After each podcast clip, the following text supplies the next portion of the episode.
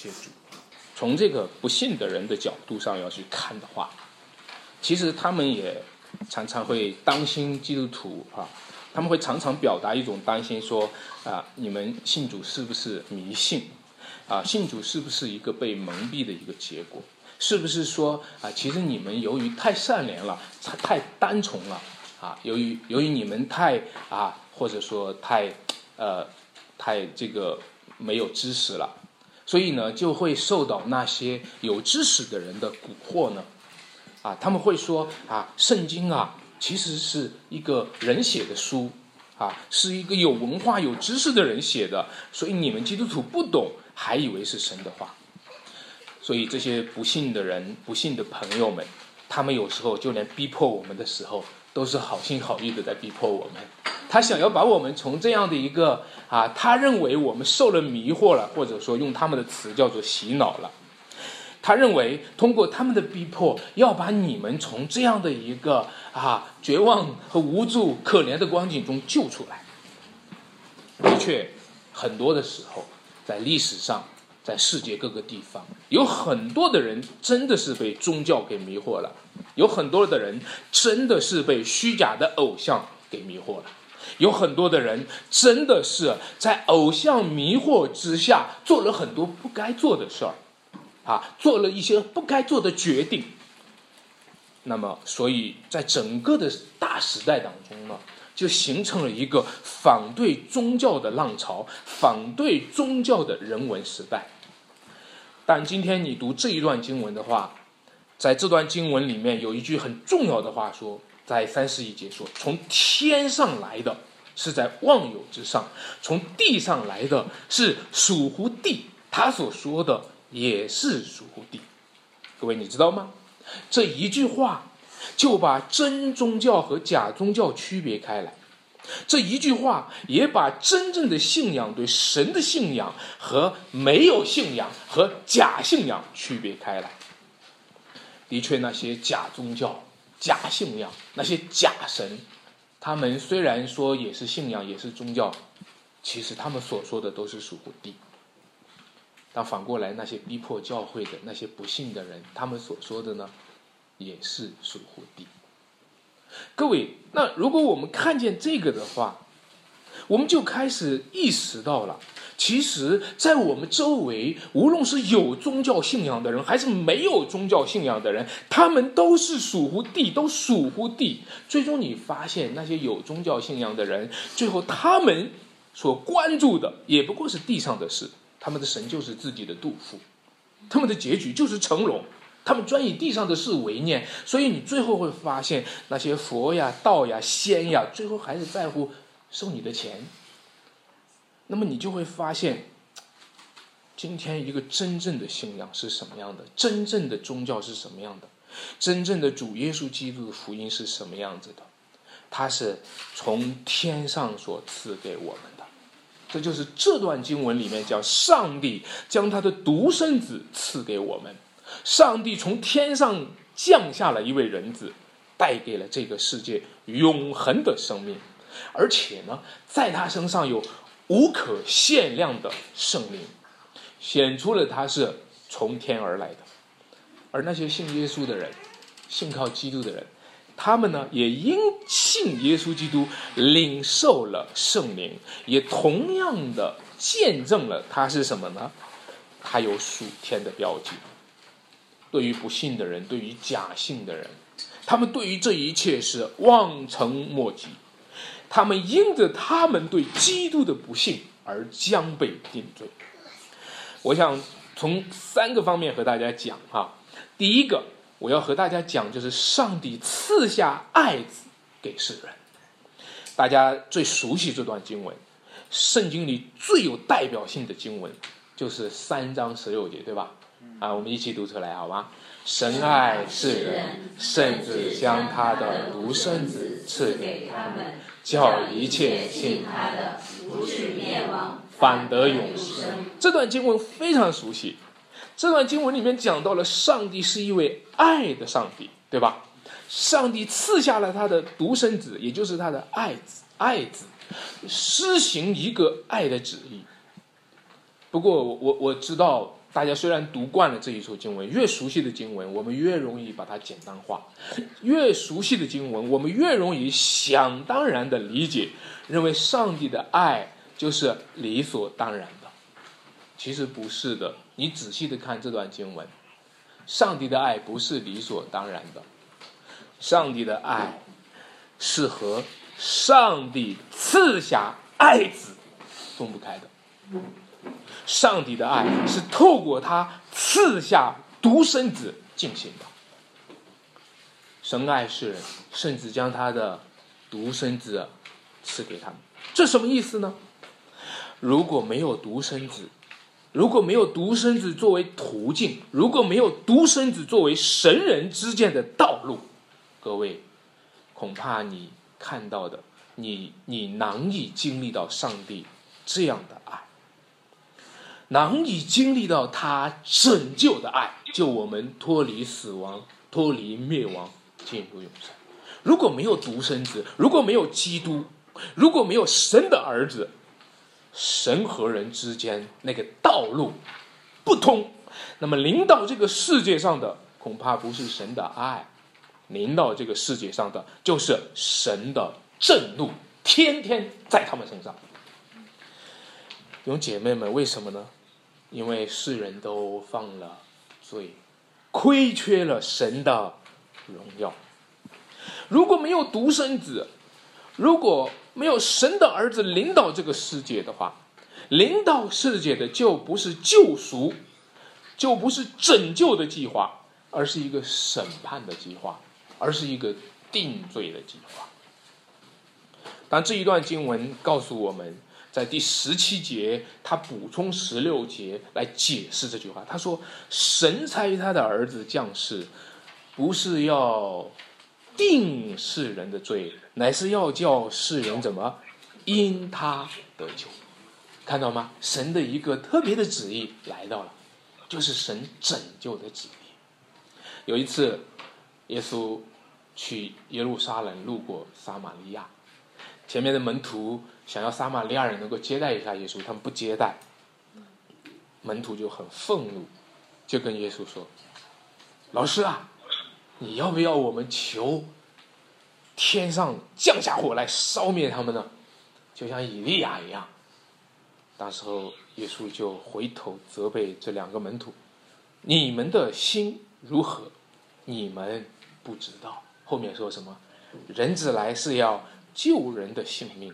不是要灭人的性命，这句话重申了我们刚刚所读的经文：神差他的儿子降世，不是要定世人的罪，乃是要叫世人因他得救。弟兄姐妹们，的的确确，这话解出指出了门徒心中存在的宗教偏见或者种族主义，因为他们对撒玛利亚人有偏见。因为他们觉得撒玛利亚人是异教徒，因为他们觉得撒玛利亚人已经是不纯粹的外邦人了，所以他们就带着这样的一个种族性的宗教偏见，说要不让天上降下火来烧灭他们吧。就说你们的心如何，你们不知道。有时候我们也需要留意我们的心如何，我们不知道。我们作为一个宗教徒。宗教徒不一定是一个基督徒，基督教徒可能是个宗教徒，不一定是个基督徒。他是一个宗教徒，他和任何宗教一样，落在了一个另类的自我中心里面。宗教宗教徒很容易自我中心化自己的宗教，宗教徒很容易产生宗教排他性，宗教徒很容易心里面看其他的宗教都是应该从天上降下火来烧灭他们的。有时候我们需要留意我们心中的那种另类的自我中心，就觉得我总比他好。如果觉得我总比他好，对吧？于是我的内心当中就产生了一种本能的论断和定罪。但是人子来不是为了定罪，而是为了拯救。弟兄姐妹们，你看主耶稣他对门徒说。你们的心如何？你们不知道。其实，如果就着约翰福音，我们把它再展开一点的话，耶稣可能这样说：“你们的心如何，你们不知道；我的心如何，你们也不知道。上帝的心如何，你们也不知道。上帝在我身上是什么心意，在我身上是什么旨意，在我身上是什么计划，你们也不知道。”亲爱的弟兄姐妹们。你知道吗？当耶稣来到世界上的时候，就是神差爱子来这个世世界的时候，神正在于开始一个爱的救赎的拯救的计划。这个计划超越了一切旧约当中的时代。旧约当中，神曾经差遣过摩西，那个时候神是借着摩西带来的是律法。旧约当中，神曾经差遣过以利亚，那个时候神借着以利亚彰显的是先知。但是这个时候，神差遣的是儿子，神差遣的是爱子。所以你知道吗？律法借着摩西来的传的，恩典和真理和拯救，却是借着耶稣基督。有时候在两个国家打交道的时候，两个国家都会派遣他们的大使，对吧？派遣大使呢？派遣谁？其实常常会表达了一种关系。有时候你说美国派大使来中国的话，人们就说：“哦，这个大使是一个鹰派还是一个鸽派？是一个主战派还是主和派？”前些年的时候呢，有一位大使哈是奥巴马政府派来的，名叫骆家辉，他是一个华人，是个黄皮肤的。啊，大家一看，哎呦，来了一个华人。从美国派来的一个美国大使住在中国，是一个华人，那就有一个先天性性上的比较喜欢他，人们就是解读说，为什么奥巴马政府要派一个华人来中国作为驻华大使呢？这表达美国对中国表达一种善意。但各位，你知道不知道，上帝差遣他的儿子来这个世界上，差遣的不是摩西，不是以利亚，而是耶稣基督来，表达的是一种善意。这种善意，上帝充满善意在耶稣基督身上，上帝充满美意在耶稣基督身上，而且充充满满的有恩典，有真理，你知道吗？上帝充满善意的，充满恩典真理的，派来一个儿子，但是派到了一个充满恶意的世界上，这个世界充满了恶意。光来到世界，这个世界就充满恶意。光来到世界，这个世界上的人因为自己的行为是恶的，不爱光，倒爱什么黑暗？他们不欢迎这光来，不欢迎上帝的美意，不欢迎上帝的善意，他们反而到用自己的恶意把耶稣杀死在十字架上。你就可能说。安传道又讲这个了，那是古代人做的，不是咱们这一代人做的；那是以前的人做的，不是咱们现在的人做的。各位，当初的人杀害耶稣是为什么呢？因为不信他，所以杀死他。今天我们这些人一样是不信的。当初那些人杀死耶稣是为什么呢？因为。他们的行为是恶的，他们爱黑暗却不爱光。今天我们这一代人还是爱黑暗，却不爱光。我们害怕光照亮我们的恶，我们害怕光照亮我们的黑暗，所以我们不欢迎耶稣。所以不幸的罪就是杀害耶稣的罪。如果上帝没有差他的儿子来，如果上帝。差遣他的儿子，不是出于爱，不是出于善意，不是出于美意，不是出于恩典，不是出于拯救世人的目的。我们不信他还是有道理的，因为上帝就没有出于爱嘛，也不是出于善意嘛。上帝如果是个凶神恶煞，每天就是张牙舞爪的吓唬我们的话，我不信他还能说得过去，因为这样的一位上帝，对不对？就像今天的庙里面一个个凶神恶煞的话，这样的一个神，你不用信他，有什么意思？让他毁灭了我算了。但是，这位上帝却是充满爱的上帝，派遣的是他的爱子，为着爱而死在十字架上，为着救赎我们而担当我们一切的罪。弟兄姐妹，这个时候你却不信他，你的罪就被定了。信他的人。不被定罪，不信的人罪已经定了。在那个时候，你将发现，耶稣来到，本来是给给这个世界带来的是不定罪。耶稣来到，本来是要给这个世界带来的是拯救，但在你身上反而是带来的是定罪。耶稣来了，在别人身上带来的是称义，反而在你身上带来的是定罪。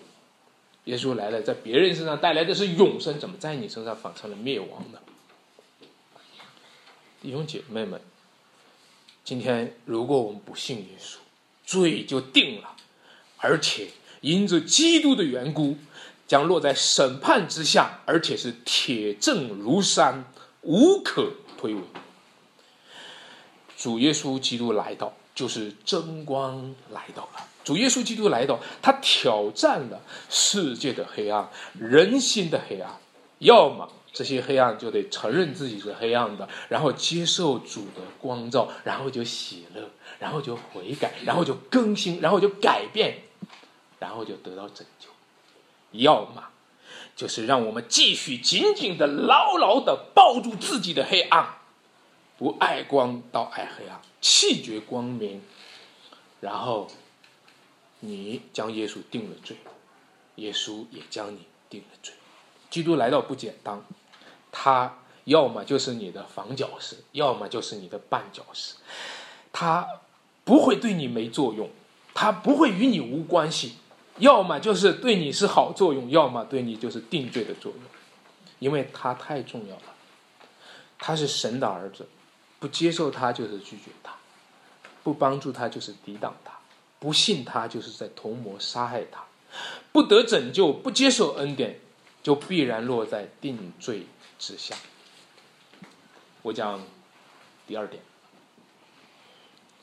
神赐给爱子望有和圣灵啊！不当神赐下爱子给世人啊，神还赐给爱子忘友。赐给爱子圣灵，赐给爱子教会，赐给爱子新娘。你看这段经文讲到了施洗约翰，施洗约翰本来有很多门徒跟随他，结果耶稣兴起来以后，施洗约翰的门徒都跟了耶稣了。那个时候，很多人有门徒就说：“老师啊，你看人家都不跟你了，都跟耶稣了。”约翰说什么？约翰说在二十七节，他说。若不是从天上所赐的，人就不能得什么。各位，约翰看到的是说，那些门徒跟我也是上帝赐给我的。那些门徒最后从我这里转到耶稣名下了，那是上帝赐给了主耶稣的。他把自己呢比作是新郎的朋友。啊，一般我们在猩红场景上会看到伴郎，是吧？伴郎肯定是新郎朋友嘛，对吧？他他他肯定是新郎朋友，要是敌人的话，怎么会成为伴郎呢？对吧？他说他是新郎的朋友，他是也许是伴郎，而耶稣基督却是新郎，伴郎陪伴着新郎。我我觉得在婚礼上还是有个伴郎比较好。要不然新郎会很孤单的，要不然那个时候新郎也不知道往左还是往右，手里面拿个东西也不知道往哪。忽然有个事儿的话，也不知道跟谁说，大家都离得他远远。你当了新郎可孤单了，也没有人陪伴你，找个伴郎比较好，是吧？啊，那么新郎呢，他有伴郎在他的旁边，但是这个伴郎主要的人物就是服侍这个新郎，他不要让新郎感觉到孤单。他的任务就是服侍这个新郎，在那个时候，啊，那个过程当中，别人有时候会错觉的认把伴郎当做是新郎看待，因为都长得一样帅嘛，是吧？但是，伴郎需要承认，他只是一个伴郎，他需要承认新郎才是主人。所以呢，当门徒归向耶稣的时候，他就很高兴。他说：“新娘子没有给了别人，新娘子是给了应该归给的新郎。他就为他而高兴。你看，你看，他就站在旁边说：“你看，新郎和新娘，他们真是天生的一对呀！天生的一对就是从天上所赐的。新郎是从天上所赐的，赐给了新娘；新娘子呢，也是赐给了新郎，让他一同有份于天上的产业。所以，约翰就退下了。这个时候新郎和新娘遇到一边的时候，约翰就退下去了。不要让人家有误会，我退到一边去吧。”退到二线上去吧，他把新娘子交给新郎，我的任务完成了。在这个时候，他们两个人二人成为一体，我就放心了。如果新娘子被交给了别的假的新郎，那才让我不放心。如果新娘子归给了真正的新郎，我就放心了。真正的新郎有什么特别呢？真新郎和假新郎区别在哪？真正的新郎就是从天上所赐的，若不是从天上所赐的，人就不能得什么。各位，他是从天降下，人久在天的人子，他是降世为人的主耶稣基督，他将天上的所见所闻。见证出来，他将天上的事、万有之上上帝的事写明出来。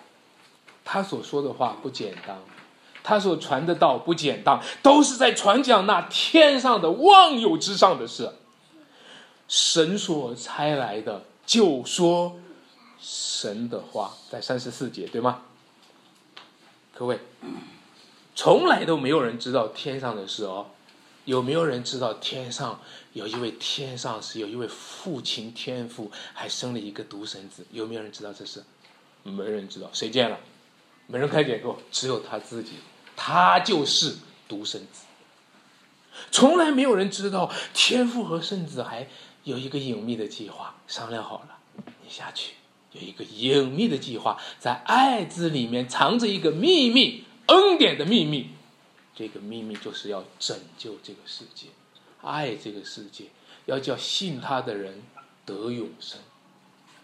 从来人没有人知道，从来没有人知道这个计划。谁知道他开启了救恩计划，超越了以前的摩西时代和以利亚的时代？谁知道呢？只有那从天降下的圣子亲自的见证这个事。当然了，你说，哎呀。我看到地上也有其他的宗教啊，我看到地上也有一个也有其他的人呐，他们他们也说他们是知道天上的事。我看到某个人说他是大仙，某一个人是跳大神的哈，他们也说他们知道天上的事。各位，从地上来的就是什么属乎地，他所说的也是属乎。地，你看到各个宗教吗？你看到各个假神吗？你看到各种偶像吗？你看到吗？他们所说的都是属乎地，各个虚假的宗教，最后会暴露出来，他们对天上的关注是假的。你看，他们绕了一圈还是关注地上的事。他自己买个豪车，他自己买个别墅，这才是他关注的，是不是？绕了一圈儿，讲什么天上的大道理，讲半天还是关注我自己得到了一些，还是骗了很多的，欺骗了很多人的宗教情感。所以他们口里面讲的是属天的内容，一不小心暴露了他们是属地的口音。属地的口音就叫地方方言，这个是改不了的。属地的口音就叫土话。这个是改不了的，你不管你怎么讲的天花乱坠，但是你最后暴露出来的说的都是土话。我女儿到现在都不会说土话，而且呢，我们夫妻交流的时候，一旦用土话交流的时候，你们说什么呢？刚才说什么呢？拼命的抗议，是吧？抗议不要说土话，是吧？因为土话那个土味儿太重了，是不是啊？各位，你们今天看看周围那些虚假的宗教，那些虚假的偶像，土味儿太重了。你们发现没有？你们看看那些拜假神的人，他们土味儿太重了。说到底就是一种地方方言，说到底就是一种地方文化，说到底就是一种民间宗教。他们的土味儿太重了。但是，各位，主耶稣基督，他却是从天上来的，他所讲的却是天上的话。民间文化呢？那土味儿基本上就是那几句：“保佑我平安，保佑我子孙平安。”基本上就是那几句话：“保佑我出也平安，入也平安。”但是那位神，你求的那个神他是谁？呃，那个不关心。你求的那个神他是怎样的神？呃，那个无所谓。各位，你看到吗？这些土味儿很重的，他们说传讲的那些。他们说的是天上的话，是吧？其实还是地上的。他们说的那是神的话，其实是神话。神话和神的话区别在哪里呢？一切的宗教，所谓的玉皇大帝、王母娘娘，听起来也是关于神的内容，暴露了的是人的口音、人的口味儿，都是根据人间的状况来描述的。神话和神的话差一个字。差一个字，对吧？区别在哪里呢？区别就是神话是人的神话。来跟我讲一次，神话是人的神话，但是我们所讲圣经是神的话，能区别吗？神话讲了半天，讲了半天，还是讲了个人的神话。人那人的神话还是人的话，是不是？所以他所讲的就是人的话。神话是。人的神话，也就是人的传说，传来传去，传来传去，最后有一个传说。弟兄姐妹们，但是神的话，却是来自于神，它是从天上来的，是在万有之上，它不是人工制造出来的，它是天父亲自向我们启示，甚至天父差遣他的圣子耶稣基督亲自的做见证。将天上所见所闻见证出来，只是没有人领受他的见证。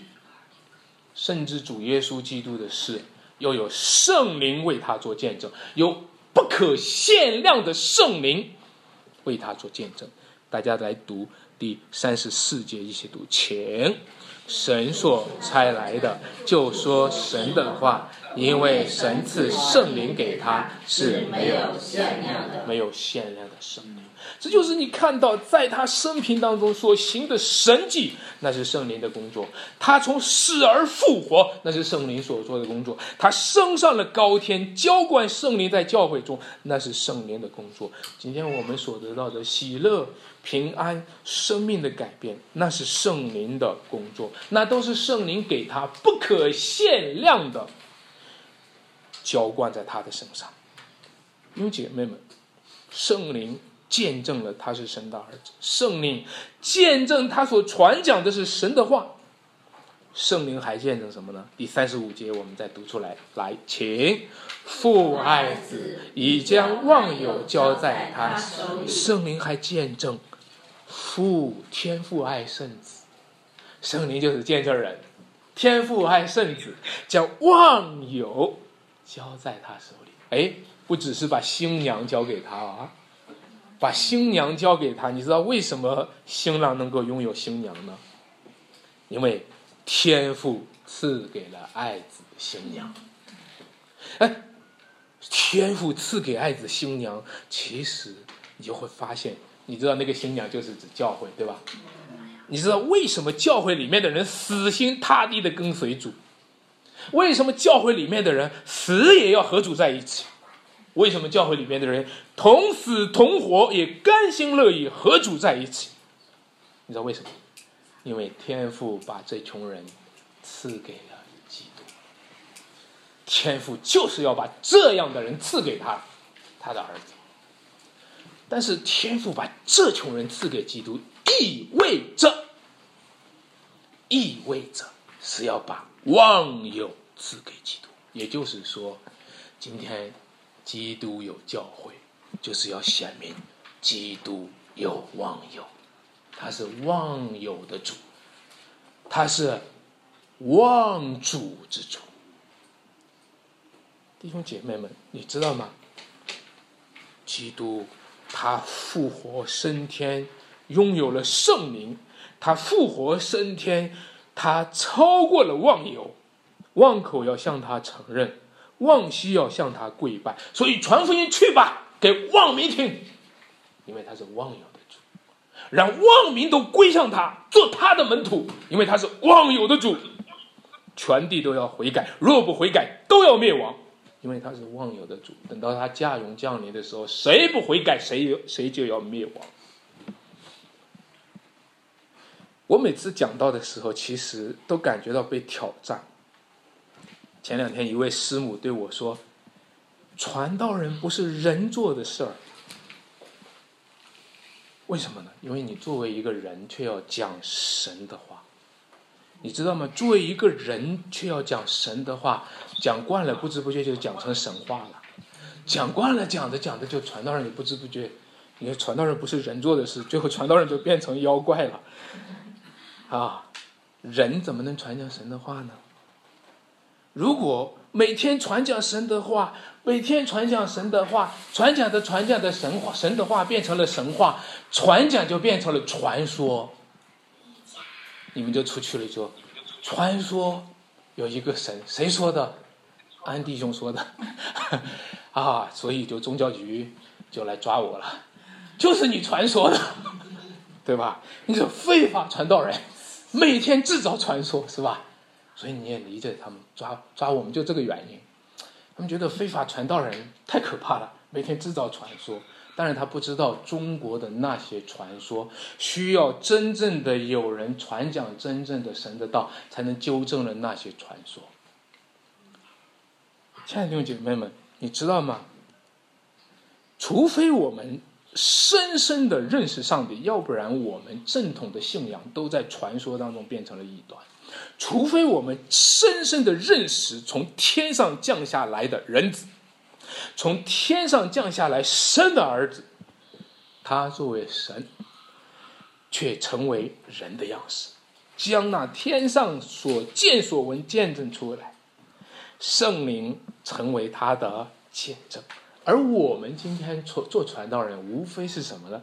见证他所见证的。我们都是见证人，做个见证人。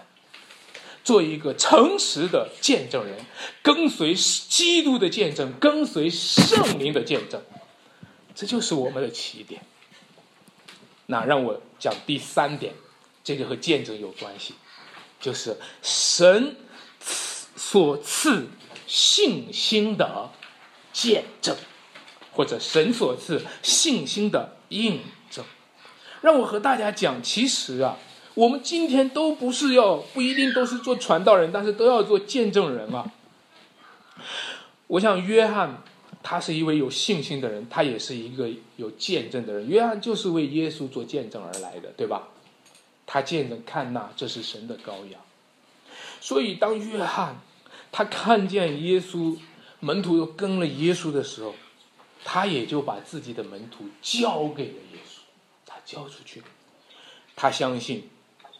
这位从天上所赐下的这一位配得这些门徒，他相信，他知道他是新郎，而自己不过是新郎的朋友，他不嫉妒他。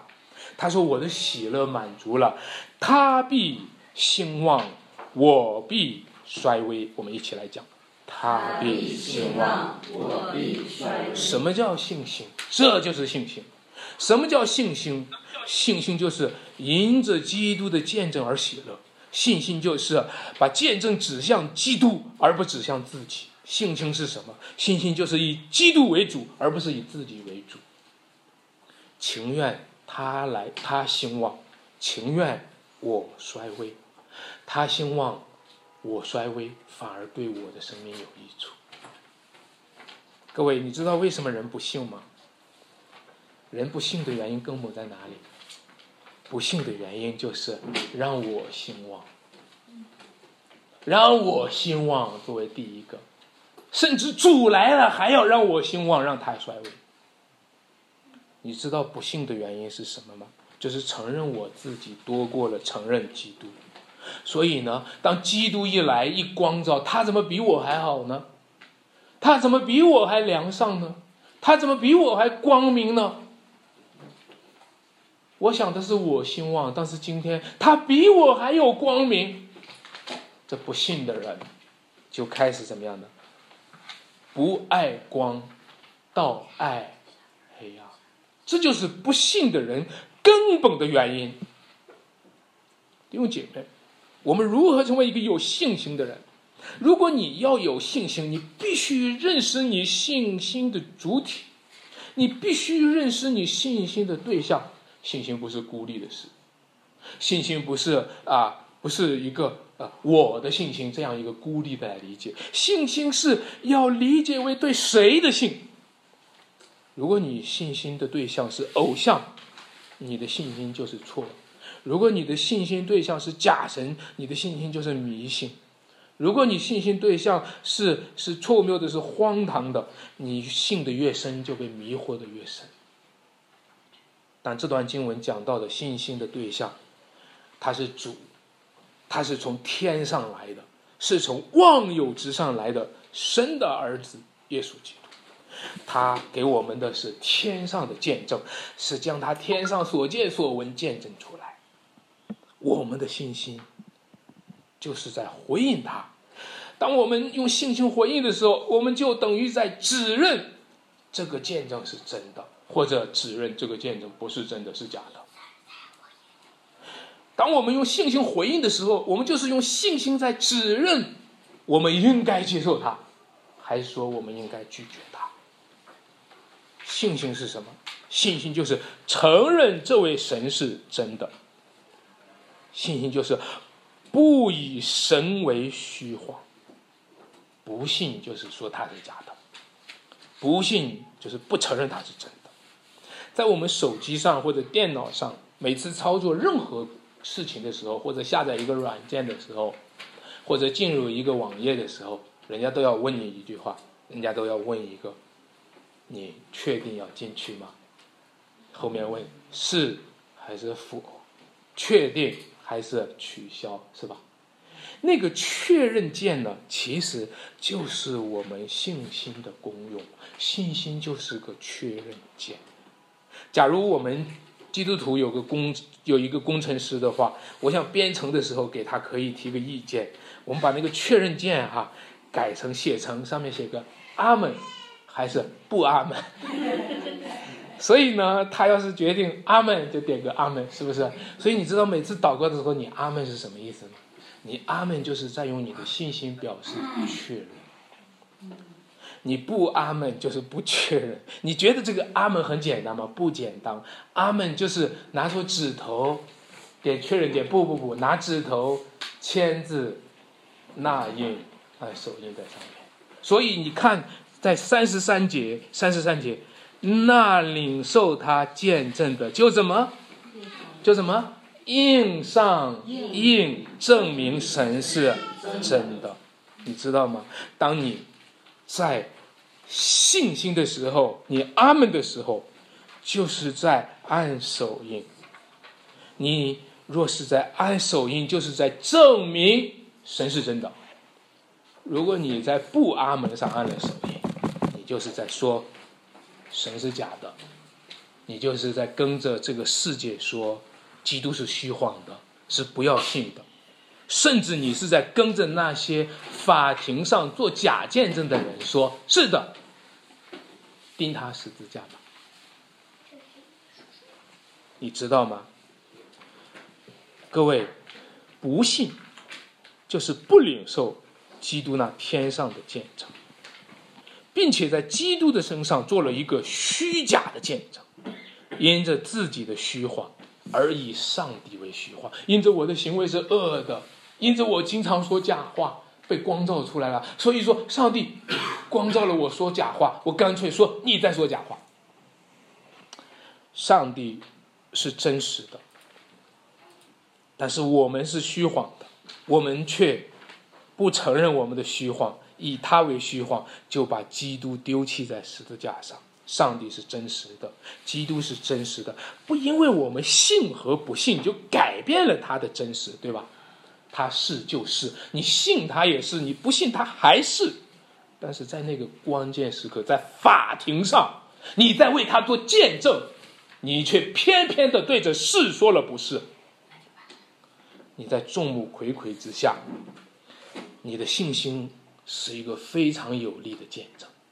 你的不幸也是一个巨大的打击。这个不幸的反向见证，就回到了杀害基督的现场。所以圣经说，信他的人不被定罪，不信的人罪已经定了。在他们把基督定罪的时候，他们的罪已经被定了。信子的人有永生，不信子的人得不着永生。神的震怒。天天在他的身上，各位，那你讲到这里就说：“哎呀，安传道讲的太凶了，听起来信子的人有永生，不信子的人就没有永生。意思就是说，信耶稣上天堂，不信不信耶稣下地狱。我们最讨厌这句话了，是吧？啊，我们我们太反感这句话。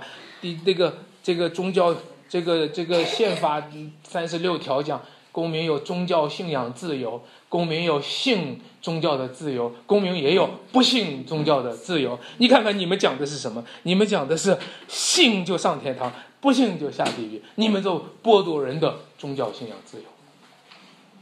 我有时候就觉得很奇怪，人家逼迫基督徒的时候，教会不能够拿出宗教信仰自由自由来抵挡别人的逼迫，但是逼迫的人拿着宗教信仰自由来逼迫我们。我有时候常常很奇怪这个事情，那些明明抓我们的人，不让我们有宗教信仰自由的人，反而他们倒拿着宗教信仰自由来逼迫我们，是吧？我我看的时候，我也觉得很奇怪，我也觉得很奇怪。那让我解释一下刚才所讲的这句话。他说：“公民有宗教信仰的自由，就是我可以信基督教。”我也可以信佛教，是吧？我也可以是无神论。公民有信的自由，也可以有不信的自由。那我反过来讲一讲，你的意思是不是说，公民有诚实的自由，也有说谎的自由？按你这么讲，是不是公民有有良心的自由，也有没良心的自由？是不是这个意思？你的意思是不是说，公民有做真见证的自由，也有做假见证的自由？是不是？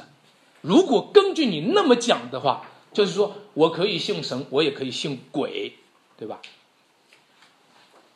你的自由就是说我可以对真理做见证，我也可以对谎言跟着谎言一起说谎话，是吧？各位，你讲错了，你讲的自由不是真自由。真自由属于真理，真信心必须归于真理，信心当当的归向真理，这个才是基础。什么叫做宗教自由？宗教自由就是我有自由相信应该相信的，我有自由不相信不该相信的，这个才叫真正的宗教自由。这个才叫真正的信仰自由，这个才叫真正的信心。为什么会有宗教自由，可以信可以不信呢？因为在真理还没有显明的时候，的确得留下这个自由的空间。因为我不知道哪个是真理，对吧？那就让我在选择的过程当中，我可以选择这个，也可以选择那个。因为我不知道哪个是真理，就让我在选择当中了解吧。是的，是的，因为你不知道哪个是真理，真理还没有显明，你可以信，也可以不信。但是，一旦真理显明了，一旦真理显明了，你信他就不被定罪；你不信他，你的罪就已经定了。因为你明明看到真理，你的信心却不信他。弟兄姐妹们，我们今天要感谢主。在信的人身上，我们今天就领受了一个见证。我们用印给上帝印上印，证明他是真的。我们给后面的人指出一条路，告诉他们这里是真的。如果你没有信他，你的罪就定了。反过来，我看到今天很感恩，在信的人身上，你就会发现，当你印上印的时候，上帝也在你身上印上印。上帝给他们印了印，这是我的百姓。上帝给他们圣灵作为凭据，他们将要承受基业，承受赏赐。各位，在信的人，基督是他们蒙爱的证据；在不信的人，基督就是他们的定罪。那你没有信靠他，将要承受多么大的损失？在一个高举自由的时代，在一个挥霍自由的时代。人们却从来没有机会经历过真自由，也就是真理的自由和信心的自由。信心是什么？信心就是面对基督所做诚实的见证。信心就是，啊，基督给我们的见证，他是诚实的。信心就是我们为基督做的见证也是诚实的。基督是道路。真理、生命，我们就对基督回应说：“阿门。”是的，诚然是这样。我们最熟悉的这处经文：“上帝爱世人”，这是一个天大的消息。我们最熟悉的这个经文：“上帝爱世人”，这是一个天上的消息。上帝的儿子从天上带给我们见证。上帝爱世人，这是神在基督里出于爱的计划，出于救赎的旨意，叫死在罪中的人不至灭亡，放得永生。当这个针对世界的奇妙的拯救的计划和恩典的拯救的旨意，最终只能落实在信的人头上，因为信他的人。是响应他救赎恩典的人，并且用信心做了见证。这个见证既见证了神救恩的真实，也见证了他们得救的真实。这样，我们要呼召那还没有信主的，最终不要沦为不信的人；我们呼召那还没有踏踏实实归向主的人，不要沦为不信的人。因为不信的人罪已经定了，不信的人他们得不着永生，神的震怒藏在他们身上。求主给我们信心，使我们转向基督，神的爱也转向我们，神在基督里面一切永远的福分也转向我们。